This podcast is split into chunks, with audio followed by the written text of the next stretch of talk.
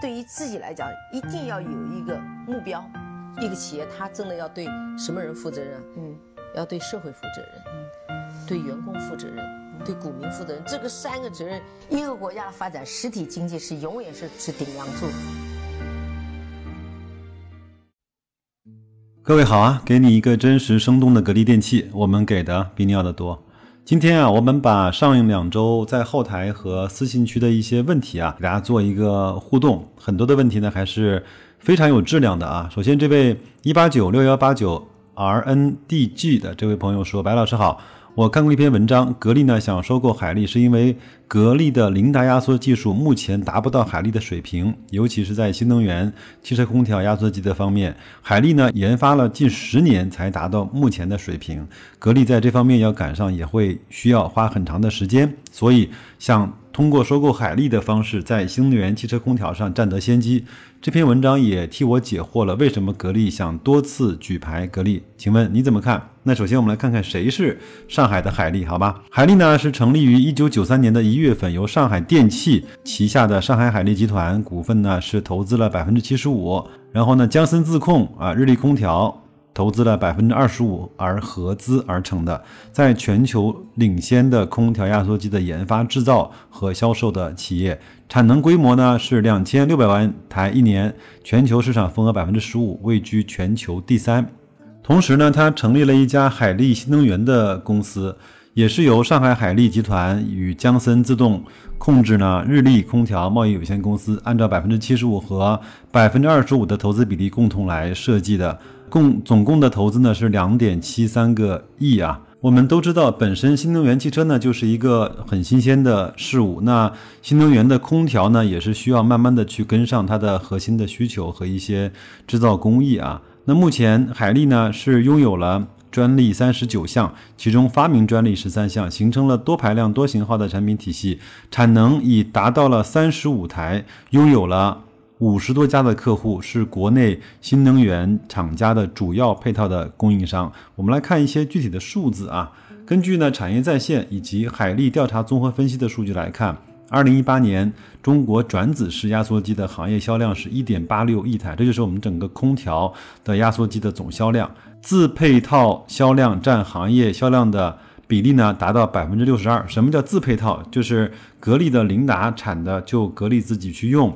那美的的海之产的就美的去用，这叫自配套。那非自配套呢？销量占整个行业的销量比例已经下降到了百分之三十七。可见为什么空调这个行业它有寡头可以赚到钱？因为这个整个最核心的产品和零部件已经被格力和美的所去垄断了，而且他们还在蚕食这个非自配套销量的百分之三十七中的一个部分。我待会儿告诉大家数据啊。二零一八年呢，海力的转子式压缩机销量是两千三百零四万台，占据中国压缩机行业百分之十二点四一的份额。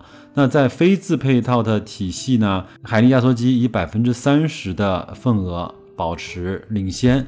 还有呢，根据中国汽车工业协会的统计，二零一八年中国新能源汽车的产量是一百二十七万辆。那以此测算，海力车用电动。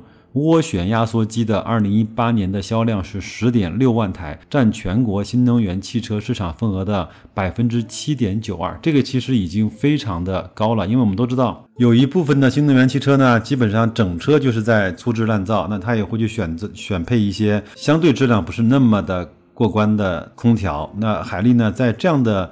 里面还能够占有十万套的销量，说明它整个还是不错的啊。到了二零一八年年末，就是海力出年报的时候呢，珠海格力呢一共是占海力他们整个公司股本的百分之十，这就已经过了举牌线了啊。所以呢，经过股东大会的批准，二零一八年就是海力呢年度获得对格力电器采购原材料三十个亿的额度，销售商品五十个亿的。额度作为整个关联交易的额度，就是说，他们问格力采购三十个亿，往格力呢去卖东西，卖五十个亿的这样的一个额度。那整个全年运行下来呢，二零一八年海力问格力采购原材料是买了十六点五亿的那销售商品呢是销售了三十个亿的。三十个亿是什么意思呢？就是二零一八年整个海力的营业收入是一百一十七亿，那其中格力的一家就占了三十个亿，所以这个是一个。非常好的合作关系。那我相信，随着股份的增多，随着两个公司更加紧密的去合作，格力会把百分之三十七的这种非自配套的销量的压缩机，会更大规模的吃到自己的。份额里面，这样的话从源头就垄断了这个市场。我认为这个事情是好事情。还是那句话，白老师乐见其成。那也如你所说，如果海力能够在新能源汽车的空调方面继续获得专利方面的突破，或者是呃应用工艺的突破的话，那一定会帮助格力在这个行业拿下更多的市场份额。先来看，整个在汽车行业的空调是我们整个制冷行业最大的一个机会啊，就是突破所谓的空调天花板的一个最大的一个机会。好，这是这个问题啊。那我们接着再往下来看，沙菲亚这位朋友说：“白老师好，一般认为财务自由需要 多少财富？如何来计算自己是否已经达到财务自由的标准了？”这个问题很有意思啊。我相信我们很少在节目中讨论这个话题，但是我想这个每个人都应该去憧憬和向往过这样的一个境界吧。那我相信呢，这是一个。挺私人，并且非常有个性化的问题，因为每一个人呢对这个财富自由的标准是不一样的，甚至是说每个人对这个的诉求就是不一样的。我相信不是不是每个人都希望去过那个财务自由的生活。那其实我本人也很喜欢那种平平淡淡拿工资啊，拿退休金去做一个非常幸福的小市民的生活，这没有什么不好。当然。做投资本身呢，就让我们自己有了更多的经济头脑，并不是一定要为了财富自由，或者是说通过这条路呢，不一定能够实现财富自由，但这不代表我们现在做的所有的事情都没有意义。我不知道我这么说啊，沙菲亚能不能明白，或者说我这个问题有没有阐述清楚我自己对这个问题基本的观念，好吗？那然后呢，下面我们就来谈一下我对财富自由仅仅是这个四个字的定义和我的规则啊。那我相信每个人都理解什么叫财务自由，就是你的支出、你的花销小于你资产产生的回报，是吧？那所以呢，每一个人。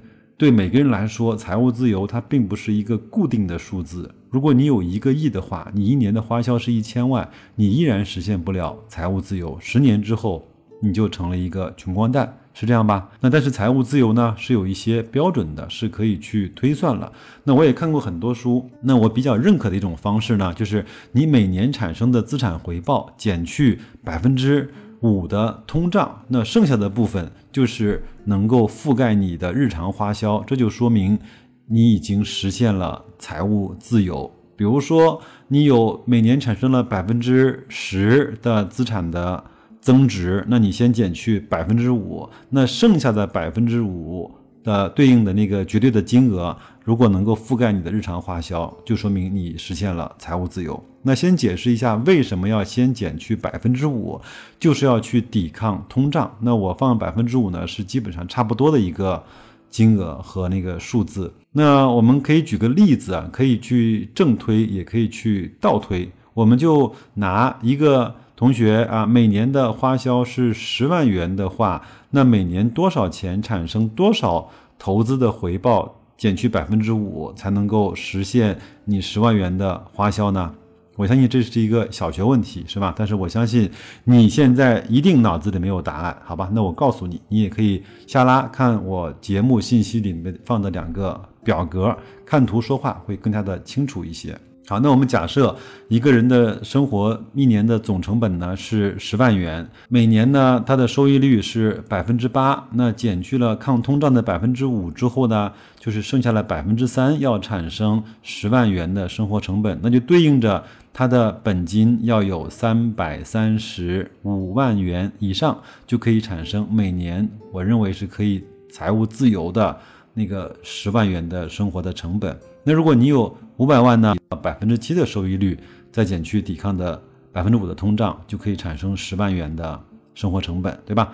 然后你如果有一千万呢，那你基本上收益率是百分之六就可以了，就就可以产生十万元的生活成本所需要的钱了。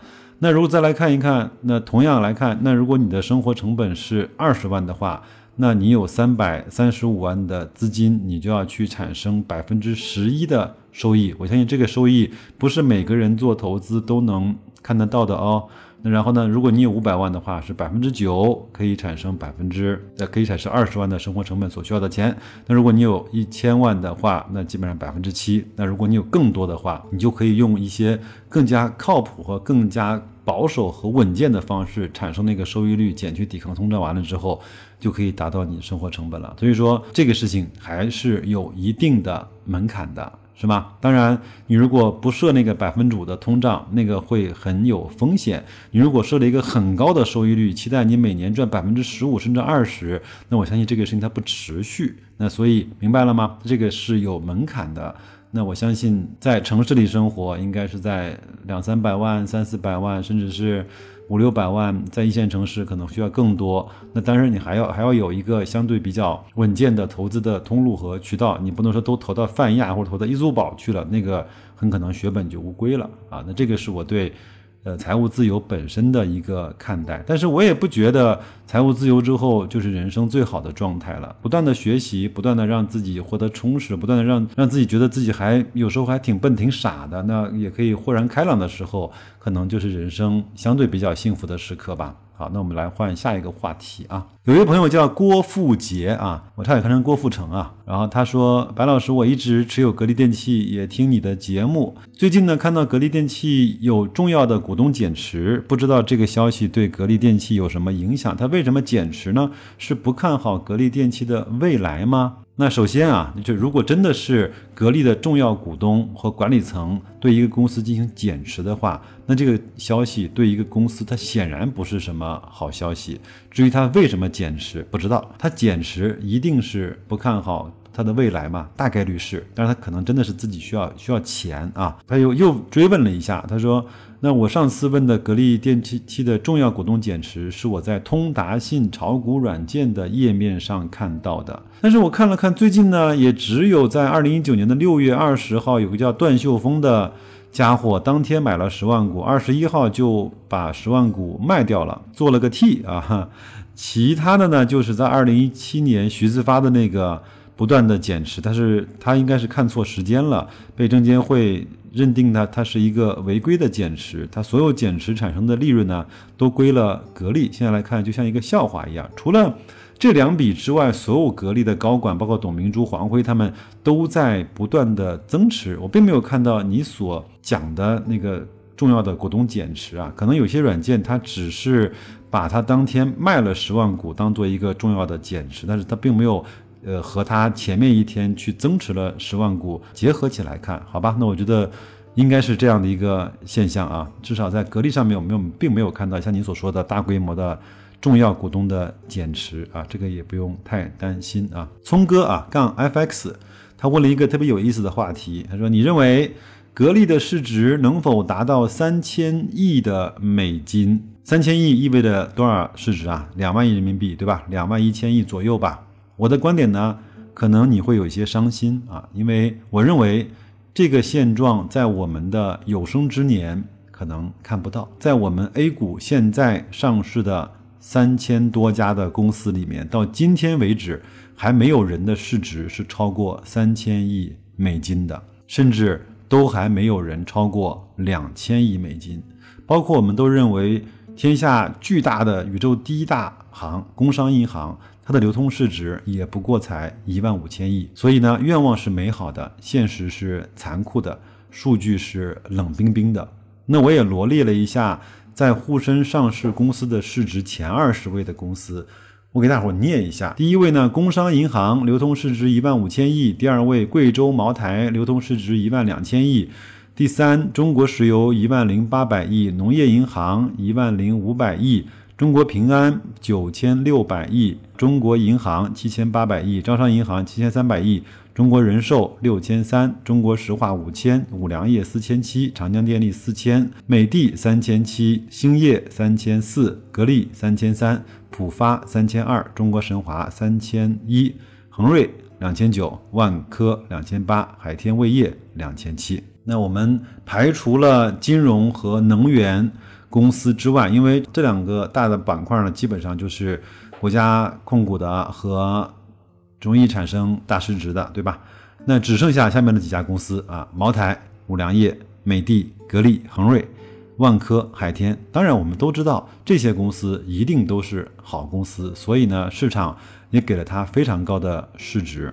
茅台的市值居然超过了中国石油，你受得了吗？五粮液居然是一个半格力的市值。我想啊，从经济和中国所需要的发展方向和发展方式来说，美的、格力、恒瑞，包括万科啊，应该是有很大的空间的。能不能到三千亿美金，我们不着急，我们先看着这些好的公司，包括像格力啊、美的啊，包括像万科、恒瑞啊、海天啊，先突破一千亿美金，先到六七千亿这个水平，然后再去看有没有机会去突破一千五百亿美金，就是七千亿和一万亿的这个门槛，好不好？我们先来去期待这两个重要的时刻出现吧。还有一位朋友呢，叫沙里淘金的微博，他说：“白老师你好，前面你说了一个鹏华前海的 REITs 啊，我发现二零一八年它没有分红，我并没有找到它相关的一些说明，请问白老师这是什么原因啊？那我也是看了一下，它二零一七年就二零一八年没分红呢，一定是二零一七年的年报里面体现出来它没有分红嘛？我看到它有一个。”在四点七，管理人对报告期内基金利润分配情况的说明里面，第一条就讲了，截止本报告期末，本基金可供分配的利润是负的一千七一千四百七十三万元，那所以呢，不符合利润的分配条件，所以它就没有分红。当然，今天的时间原因，我也没有再去深究它为什么那年会产生了一个一千多万的负的亏损，导致它没有分红啊。那有空的话，你可以去看一看，看看有没有这样的一些线索，也告诉我，好吧？好，那我们再往下来看啊，这是一位朋友给我发了一条私信啊，这位朋友叫梦饭啊，梦里做饭还是梦里吃饭？哈，他说：“白老师好啊，听了上一期的节目，有一个疑问呢，我想请教一下，一个企业是把利润分给员工好呢，还是把利润分给股东好呢？毕竟员工是给公司创造效益的。”把利润给员工谋福利，是不是更加良心呢？但如果利润都给了员工，又置股东于何地呢？那我是这么给他做回复的啊，我也不知道各位听了这个话题之后，你的意见和态度是什么？我是说，我的理解呢，公司不是把利润分给员工，而是应该用市场价格去支付给员工的工资，提供给员工一个有竞争力的收入的水平。那前面来看，员工的工资在格力呢，其实相对其他的厂应该是低的，所以呢，他就一定要去及时做出这种面对市场化的工资的调整，所以他连续两年还是三年给员工去加薪，给一线的安装师傅去提高每一台空调安装的抽成，对吧？那换个角度来说。如果公司暂时亏损的话，公司依然要支付给员工工资，但是呢，当年的股东就没有办法去拿到当年的分红。如果大幅的盈利，就按照绩效应该多给员工发工资，但是整体的利润却是属于全体的股东的。这个我我的意思应该是能够讲明白，是吗？所以最后呢，我的观点应该是支付市场有竞争力的价格的工资给到员工。然后全力回报股东，这是一家健康的健康的企业应该做的事情。每次到互动这个环节呢，我就会不由自主的去讲多啊，因为觉得很多朋友在后台问的问题都还是挺有意义的，也帮助了我呢去查阅了很多相关的资料，也可以去做了很多呃自己平时可能没有机会做的思考，挺好。这样的方式呢，我也希望大家能够把它保持下去。有什么问题往留言区丢一丢，可能你的留言不仅白老师能看到，可能很多的朋友在你的留言下面也会形成一个非常好的互动，而且我相信能够坚持听我这个节目的大几千个、快到一万个的朋友，一定都是对投资、对生活抱有着更加理性和积极的态度的。那就这样，祝大家新的一周工作愉快，投资愉快，再见。